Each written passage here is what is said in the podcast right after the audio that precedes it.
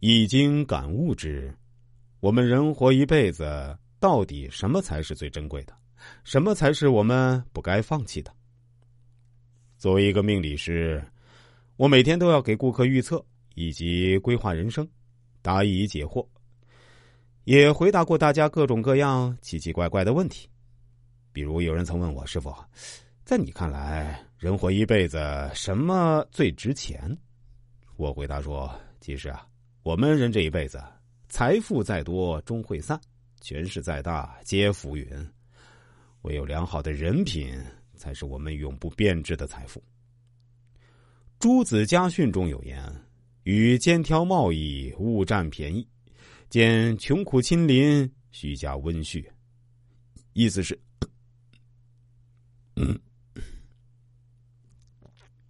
意思是，和小商贩肩挑做买卖，不要在价钱上计较；看见身边穷苦的邻居，要关心照顾，尽力体恤；做人做事要以厚道为先，厚道之人必有福报，人生也必顺遂。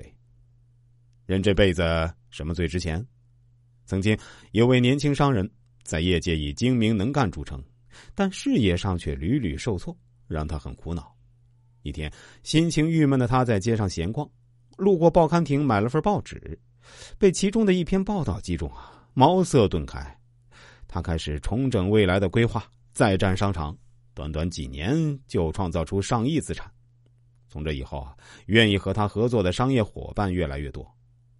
被问及成功秘诀时，他说了四个字：“只拿六分。”和别人合作，假如你拿七分合理，八分也行，那我们拿六分就可以了。当年的他正是看到这句话，才明白做生意精明计较是大忌。人这辈子，什么最值钱？大巧若拙，待人之道；精明不如厚道。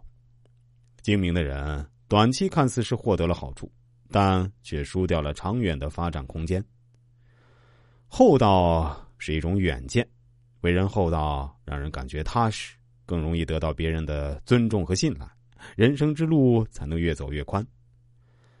古人云：“君子修身，莫善于诚信。”意思就是培养个人的品德，最主要的是个人的诚信。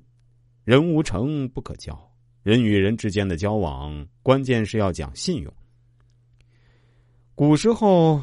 有位寺院里的住持年事已高，他有两个不错的弟子，准备从中挑选一个做接班人。